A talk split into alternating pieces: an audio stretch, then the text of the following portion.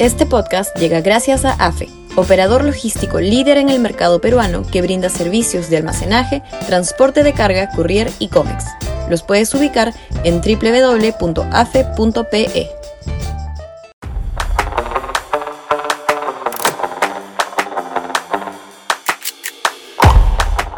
La izquierda rehén de Castillo.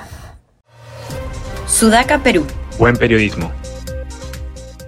Las excusas de la llamada izquierda moderada, Cambio Democrático, Juntos por el Perú, para seguir apoyando al gobierno de Castillo, son francamente pueriles.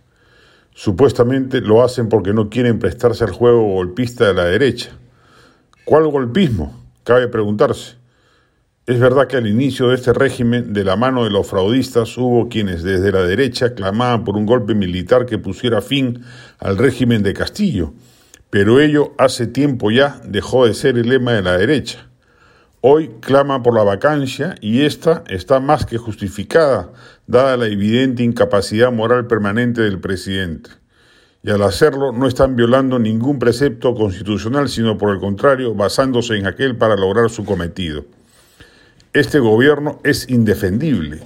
Encima se ha dado el lujo, acatando las órdenes de Cerrón a Castillo, quien es el que parece el portero de Palacio, de defenestrar de mala manera todo lo que él estima caviar, es decir, a los ministros que la bancada de cambio democrático podría considerar como cercanos.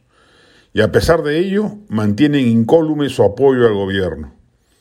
¿Es que acaso en los niveles intermedios del Estado sí les están dando trabajo a los militantes de esta agrupación? ¿Es que acaso están a la espera de que Castillo se libere de Cerrón y les vuelva a proporcionar algún cargo público de importancia? ¿Van a seguir el camino de Anaí Durán, quien prefirió el sueldo antes que la dignidad? De hecho, este sector político va a quedar achicharrado luego del mandato de Castillo.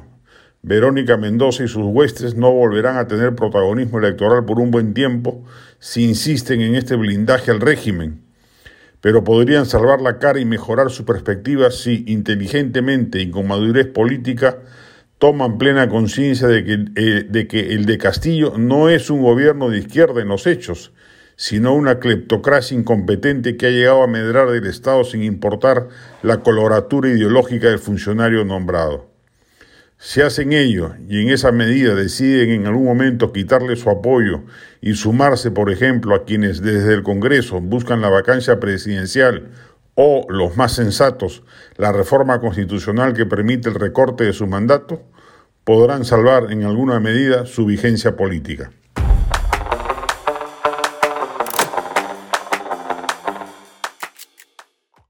Este podcast llegó gracias a AFE, operador logístico líder en el mercado peruano que brinda servicios de almacenaje, transporte de carga, courier y cómics. Los puedes ubicar en www.afe.pe.